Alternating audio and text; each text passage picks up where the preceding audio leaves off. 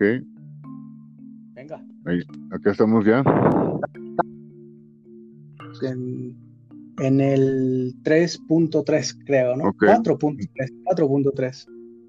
Muy bien. eh, nos habíamos quedado en, en el asunto de la voluntad, ¿no? Y yo creo que sí, que en efecto, eh, esta fascinación de haber sido solamente un quebranto de la voluntad no hubiera ofrecido tantos quebrantos de cabeza en el sentido de tanta admiración por parte de gente a la que no se nos quiebra la voluntad cuando vemos a Manson.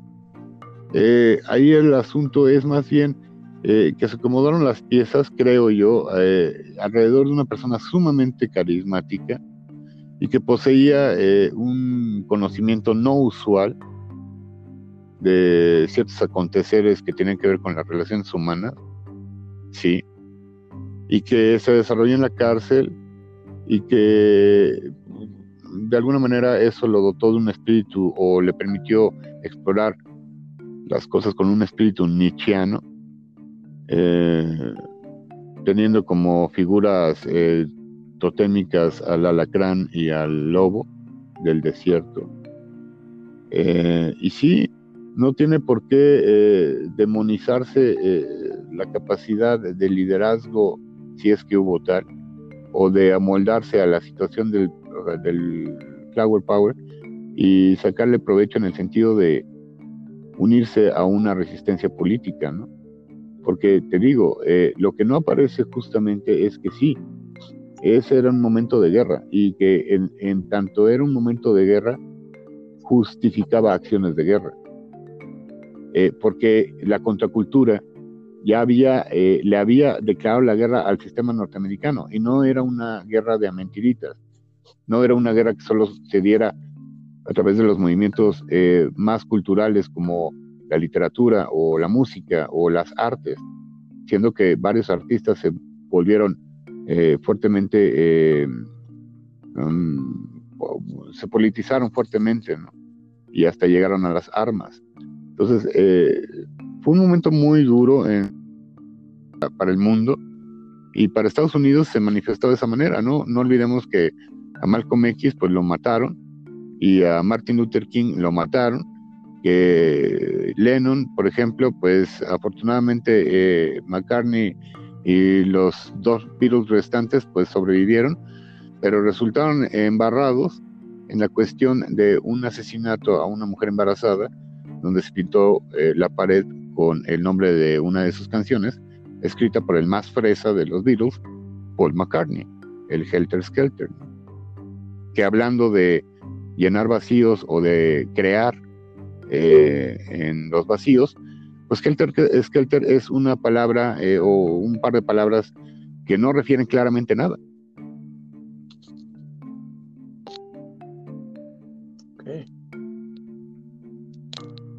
Sin embargo, fue un emblema, ¿no? Uh, para, para, Manson. Esta, sí, sí. esta guerra racial. O sea, el Helter Skelter hace referencia a una guerra a una guerra racial, ¿o no? Lo, o lo que se sí, pretendía era, ¿no? Que fuera eh, que estuviera dentro de un contexto de guerra racial. Y sí, sí, esto, sí, sí, así se nos hace saber, sí, sí. Esto, esto me, me, recuerda, bueno, y lo digo, ¿no? A otra, a otra peli. Creo que estamos agregando temas, ¿no? O sea, locura, arte y arte, el séptimo arte, que es la, el, el cine. Una película donde sale Matt Damon. Eh,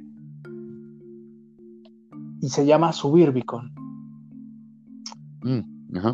Esta película de Suburbicon es la historia de un hombre que, anda con su con su cuñada, e incluso la cuñada vive en la misma casa que él y su esposa, y terminan matando a la, a la esposa, y la cuñada se queda como, como nueva esposa, ¿no? Incluso eh, se viste igual, ocupa la ropa, el peinado, todo, ¿no? Igual que, que la hermana. Pero justo para librarse este hombre de, las sospechas que empieza a levantar, eh, lo que hace es mencionar y poner a, los, y no es peyorativamente, claro que no, pues a mí me pueden decir eh, el, moreno y cosas por el estilo, eh, eh, la raza negra, o sea, él, él, pretendía que el móvil era que la raza negra se había encargado de matar a su mujer blanca. Y entonces, ahorita que dices el Health Skelter, es esta intención, me parece, de Manson por, por orientar la mirada hacia esa guerra racial y que perdieran de vista lo que él estaba haciendo. también le juega a las cortinas de humo. Sí, así se nos hace saber. Desde, desde Vice Bugliosi, así se nos hace saber que ocurrió supuestamente eh, debido al testimonio de Linda Casabian, que fue una de las personas que más aportó al caso y al proyecto de caso de Vincent Bugliosi. no quiero sonar muy feo. ok, ahí estoy. Y este.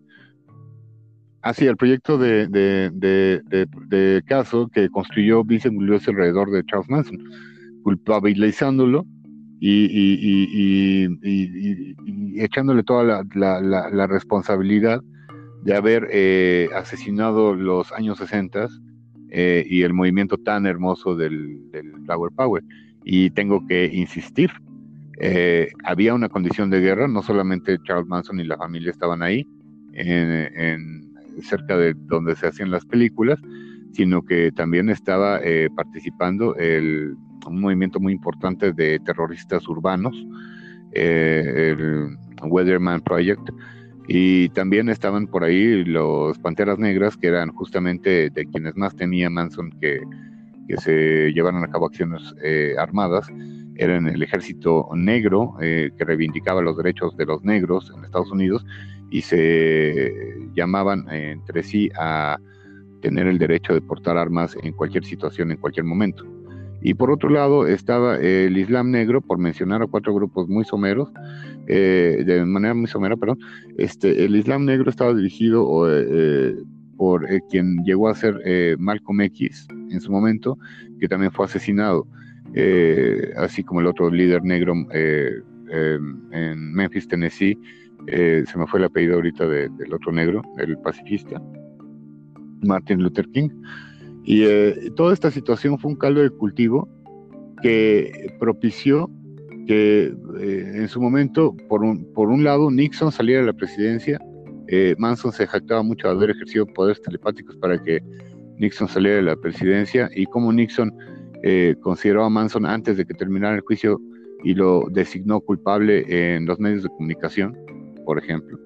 y fue un poco como una lección para aquellos que estaban en contra del sistema un poco como si ustedes eh, siguen en contra del sistema y si siguen con esta lucha absurda porque la guerra de Vietnam termine, o si siguen reivindicando la violencia con, este tipo de acciones, eh, lo, único, que les va a pasar es que van a terminar en, la cárcel eh, y pues condenados a muerte, que es otra cosa muy interesante.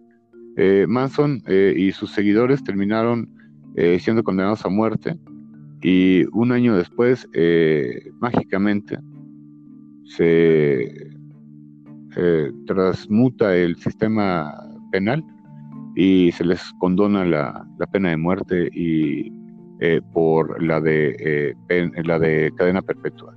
Eso es lo que ocurre un poco con, con Manson. Ese es el panorama que, que, yo veo cuando hablo de Manson en el sentido de la Advaita, del jainismo lógico, de esta postura hindú, de, superar las dualidades, eh, presente en el lenguaje de Charles Manson, y por otro lado, eh, la postura fuertemente política, donde hay una X pintada en las frentes de los seguidores de Sandra Goodman, de la que se llama o se le nombra hasta el momento como Squeaky From, eh, que son las dos seguidoras más fuertes de, Charles Manson y las que hasta el momento lo reivindican acá estoy. Eh, Yo también.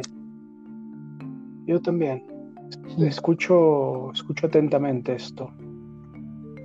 Eh, que, que, que, sí, déjame apuntar un poco, un poco más, ¿no? Ah, eh, adelante. Sandra Goodman termina siendo una bruja, una especie de Wicca. a pesar de que no participó en, los asesinatos originales, fue encarcelada. Y, también Squeaky From, que se perfila como la más probable pareja real de, Manson, la más, digamos, eh, la más ferviente seguidora de Manson.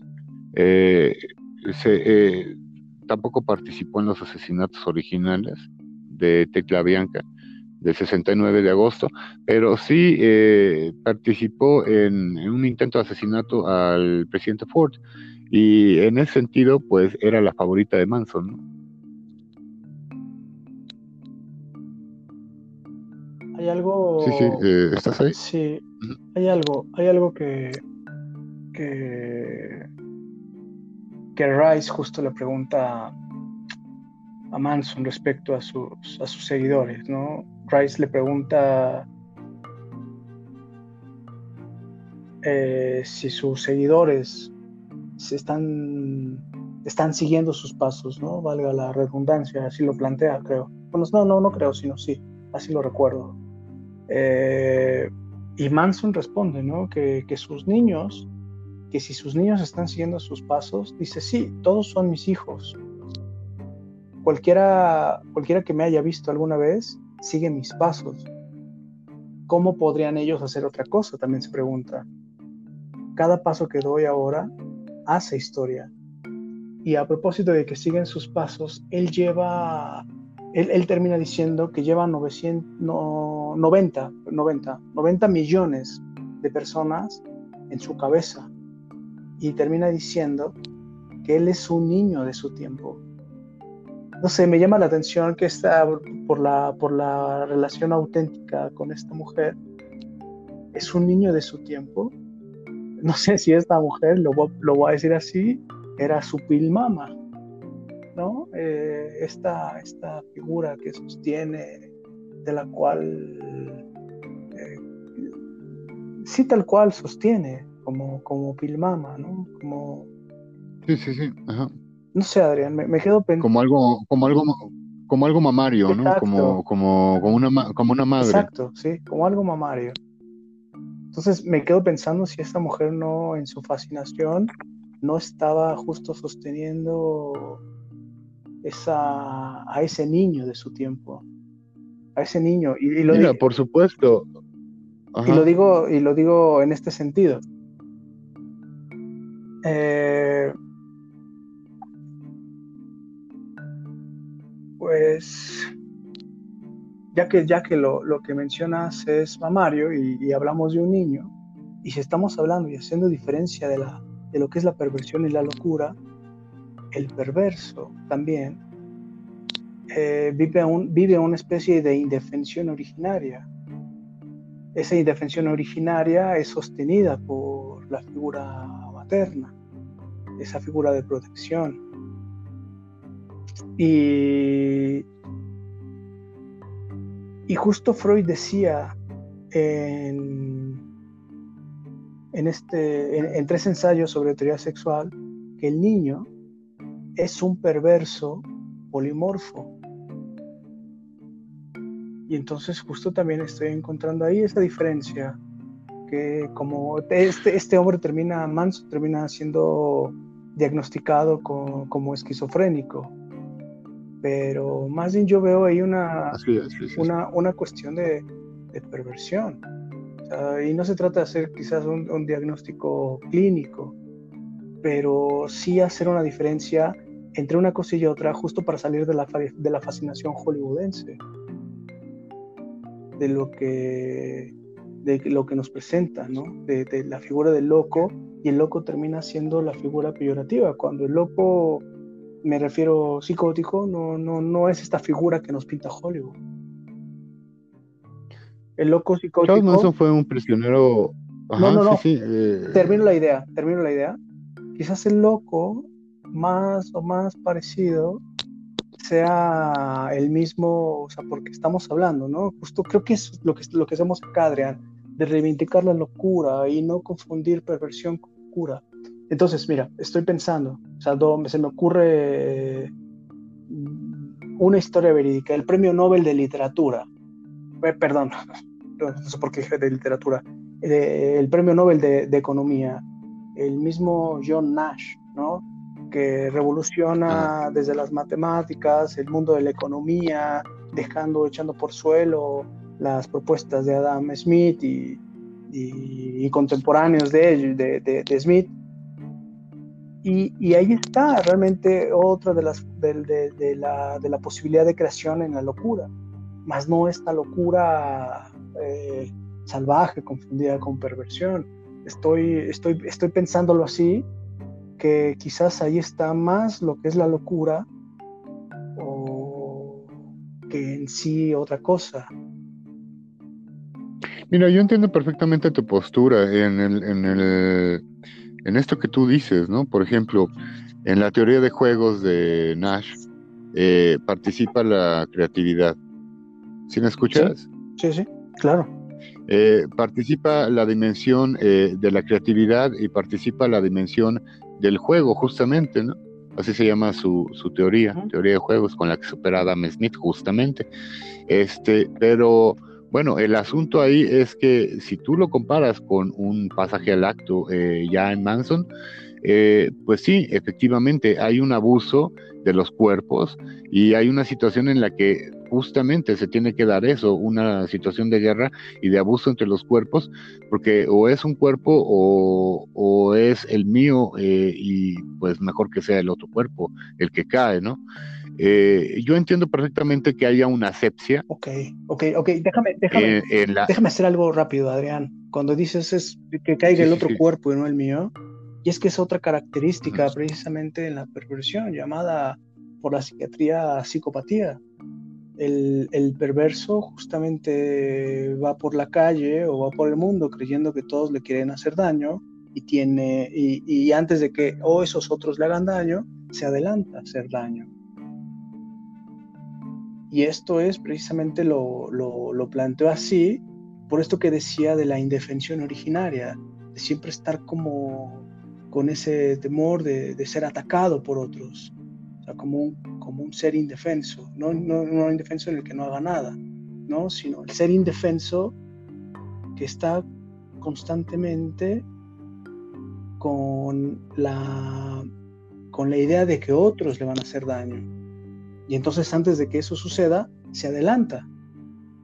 Por ende, por eso lo, lo, lo, lo que planteaba era eso, ¿no? Tú lo, tú lo mencionas así de, eh, pues más, eh, antes de que caiga mi cuerpo, que caiga el de otro. Y eso no. Ahí ocurre un sobrante, ahí ocurre un sobrante de energía. En lo que en el fenómeno que tú estás diciendo ocurre un sobrante de energía. Eh, o sea, cuando no sucede lo que tú dices, ocurre un sobrante de energía. Eso es lo que yo quisiera apuntar. Es muy fuerte la idea, entonces no recuerdo lo que estabas diciendo. Más bien recuerdo mi respuesta. Un sobrante. Sí, sí, sí, eh, continúa. Un sobrante de energía. Y es que ahí está, o sea, es que de, una u otra forma es en, la perversión no hay una economía sexual, hay un sobrante de energía en torno a esa energía sexual, hay un sobrante de energía sexual a lo que, ya, a lo que Lacan llama el goce. Ese, ese excedente, ese plus, un sobrante de energía como tal. Y el goce se sostiene, o más bien eso que estamos hablando especifica de lo que Lacan plantea en en torno al goce. El goce es como una es como una voluptuosidad, ¿no? Como un como un como una lo que llamarían, bueno, no sé si si peco aquí de, de traductor, ¿no? Pero lo que los cristianos llamarían la concupiscencia, ¿no? El, el, gozar con el gozo mismo del, del, pecado, ¿no? De lo que produce pecado. ¿no? Así es. Un poco es eso, ¿no?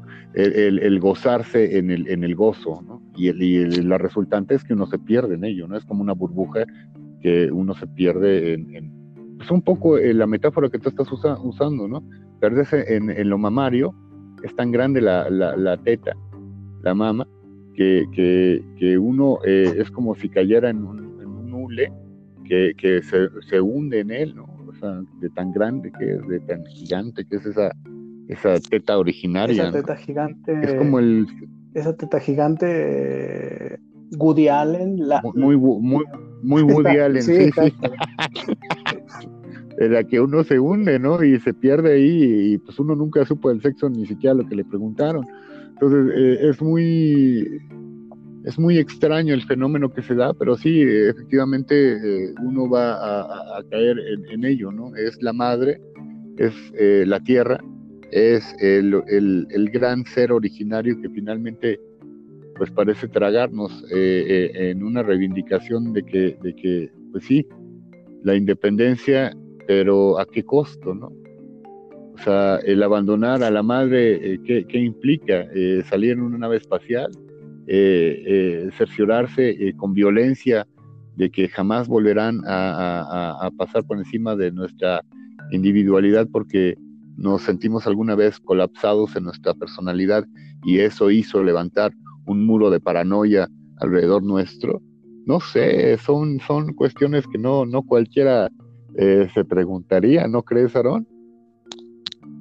Pues para eso acá estamos, para generar más que respuestas, preguntas.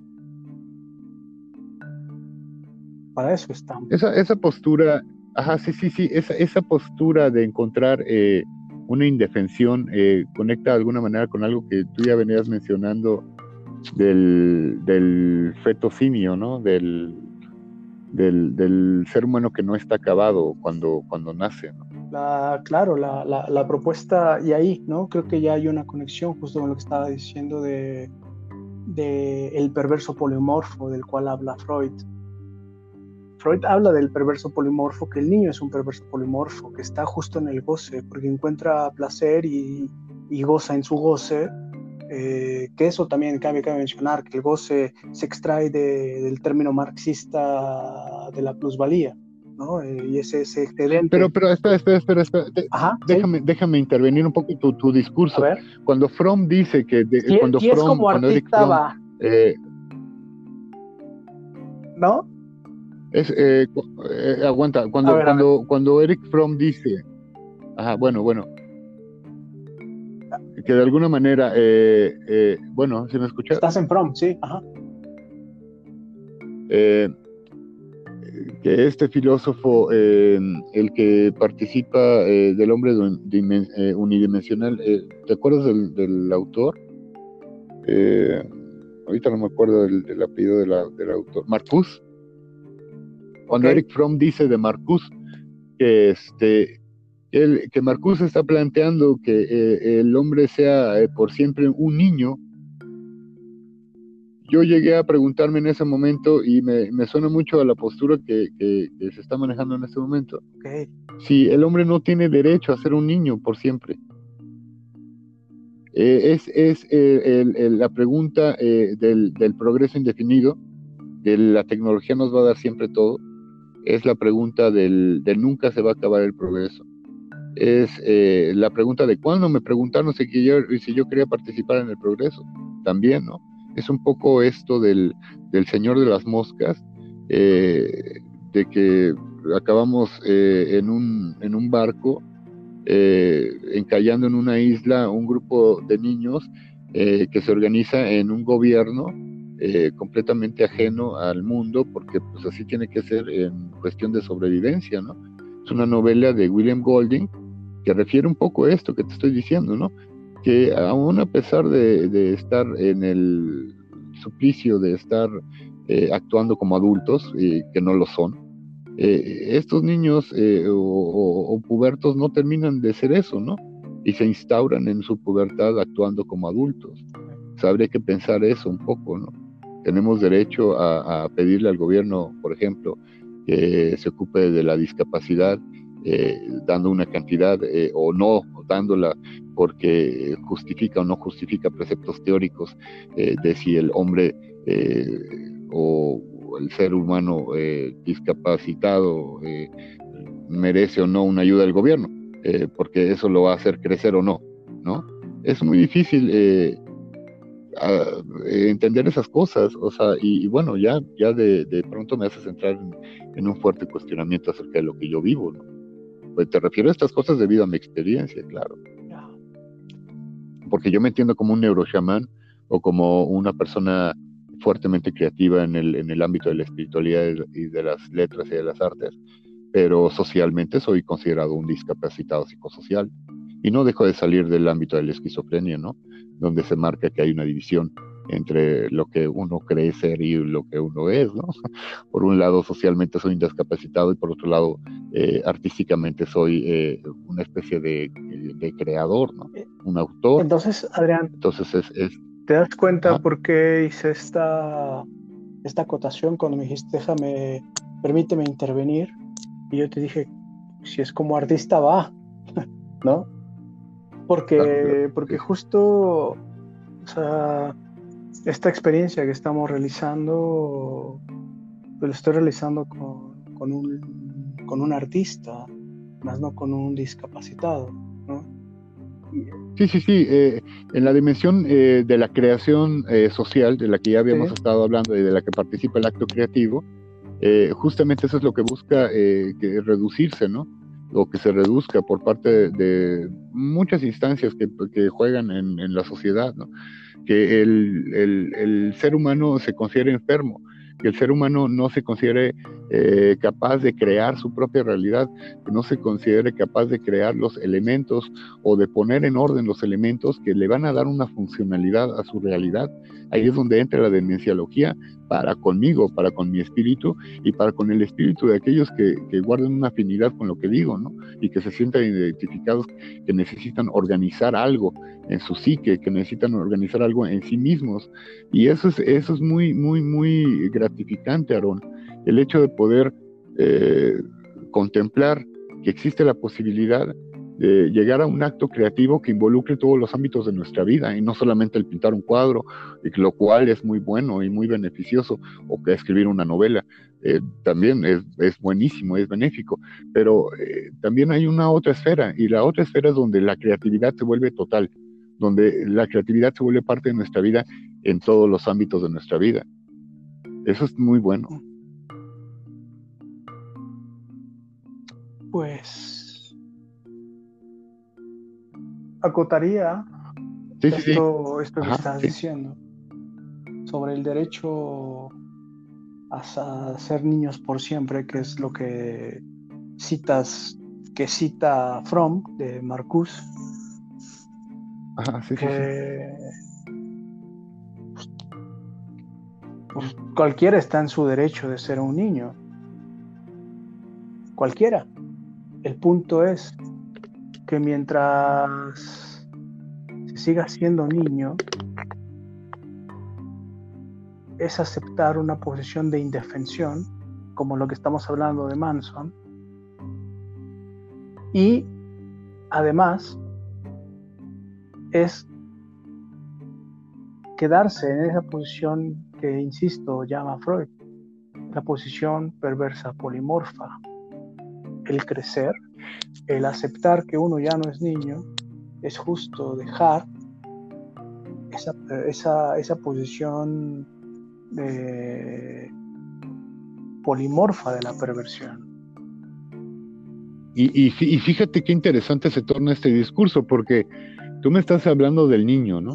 Y, y se habla de la invención del niño y de que antes de una cierta eh, condición social eh, la existencia del niño simplemente no era posible como, ni como ideología. Entonces, eh, eso de lo que tú me estás hablando eh, tiene que ver con el orden burgués, con el, con el orden victoriano. Y verlo desde ese punto de vista también resulta muy interesante, ¿no te parece, Aaron? Me parece, pero ya que, ya, ya que hay una, a partir de esto que mencionas, del orden burgués, ya hay como tal una una oficial o una algo oficial que determina la existencia de un niño, es decir, de un ente, eso no significa que nos quedemos ahí de por vida.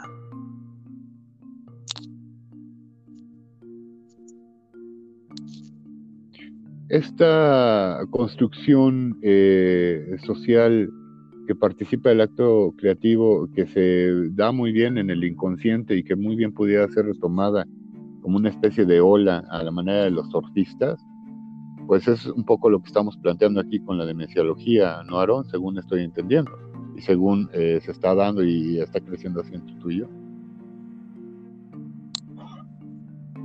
¿En, ¿En, qué sentido, Adrián? ¿Cómo, cómo, cómo me lo podrías a mí, eh, y digo a mí, cómo me lo podrías plantear en otro sentido? Pues el ubicar eh, justamente aquello que nos eh, permite crecer y el eh, desarrollo a través de esto que se llama el inconsciente, que más bien es dirigir o, aprender a dirigir el inconsciente de tal modo que resulte beneficioso para nuestras vidas y no que nos esté atormentando o, que nos esté aplastando y que nos esté simplemente haciéndonos imposible el respirar. Y entonces creo que ahí cobra sentido la propuesta de Carvajal, que no se queda en recordar, repetir y reelaborar, sino en transitar el inconsciente no solamente desde el terreno de la represión, sino desde la no obra por producirse. A eso que le llamas crecer. Claro, claro, y, de, la, de, la no, de la no obra por producirse, y disculpen que haga esta acotación, pero me parece que se refiere al cuerpo. Pues. O sea, al cuerpo en sí. ¿Mm? Ajá. Al cuerpo. ni más ni menos. Es decir. Pues bien, Aaron, entonces, ajá, sí, sí, es decir, y es a lo que se refería. Eh, Lois Volk, que ya lo citaste hace un momento, de que somos seres inacabados. Pues ahora quizás a propósito de que nos considera a él como fetos de simio, y tampoco no es una teoría racista ni nada por el estilo, nos considera los humanos como fetos de simio porque mientras el simio al año ya está buscando su propia comida, a nosotros apenas nos están cambiando los pañales, al humano. Por eso es que dice que somos fetos de simio, porque somos seres inacabados. Y entonces lo que corresponde es ir